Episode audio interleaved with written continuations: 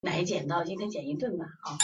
来，山东临沂的肖云，我们非常感谢他啊。他说呀，这个孩子叫浩泽，两岁半，男孩，吃饭很好，大便是前干后正常，最近就黄鼻涕，一个星期不好，有鼻塞，小便多，不爱喝水，大便两天一次，拉大便费劲儿。后半夜睡眠质量不好，经常出汗很好，鼻窦炎瘦，脸色暗黄，眼周暗黄，一直按鼻窦炎手法做，效果一般。希望老师给指导解决便秘和鼻窦炎的问题啊！我看到那个谁说这个舌象好有意思，为什么呢？你看啊，你有本事生一个，你也生不出来这样子的，什么意思？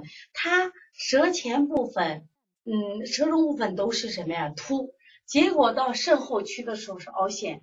那我就说舌高凸为实，凹陷为什么？凹陷是不为虚？那我们先解决。我们说，我们看到舌象以后。就要学会找茬。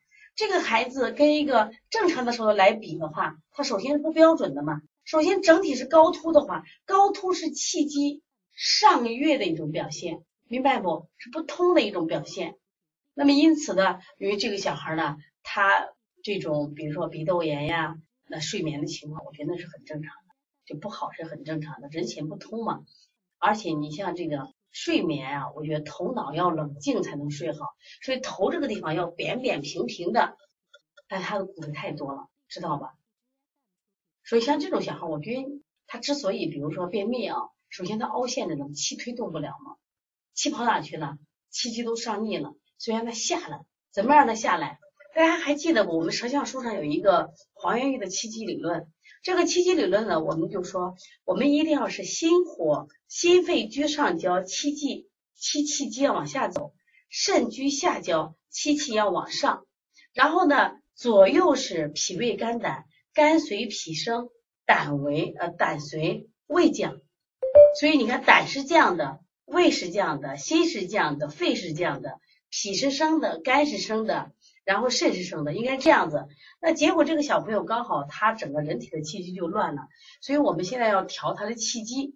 调气机呢，呃，你先不要去单独去调他的便秘，也不要单独调他脾窦炎，就调他的气机就好了。那怎么调呢？刚才我给你说个方法，你记一下啊。你像补脾，呃，补脾先用苍龙摆尾吧，用个复式手法，苍龙摆尾，飞经走气这两个调气调的特别好。苍龙摆尾法，飞经走气法，然后。补脾揉板门，清肺平肝，搓摩胁肋，一根一根的搓。然后呢，摩丹田。然后像大一点，两岁多的孩子，就我们敲打他的胆经，敲打，一定给他敲的通通的。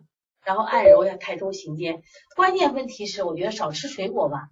水果吃多了以后，脾阳虚，它就属于这个这个气机就会瘀滞。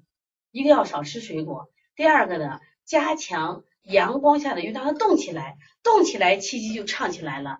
所以说我有时候我们调不好，是因为家长不让孩子运动，运动很，他只要一通，这个孩子出汗、睡眠都就好了，明白不？大便也就好了。他整个现在是堵的，堵的实的很了，明白不？堵的太实了啊。所以这个小孩的问题主要是在淤堵的厉害啊。所以你看以后遇到这种情况，你不是清热的问题，它是淤堵的问题。你咱们现在调淤堵的问题，就肯定要配一些像陈皮萝卜汤、越橘保和丸。四磨汤你一定要配点儿，不配的话你根本就很难调开。而且他这种孩子就是让他想办法他放屁，放屁的时候有没有说就是拍他肾腧呀，拍他龟尾呀，呜呜拍的，激发他。当然运动配合孩子来回跑来跑去这种啊。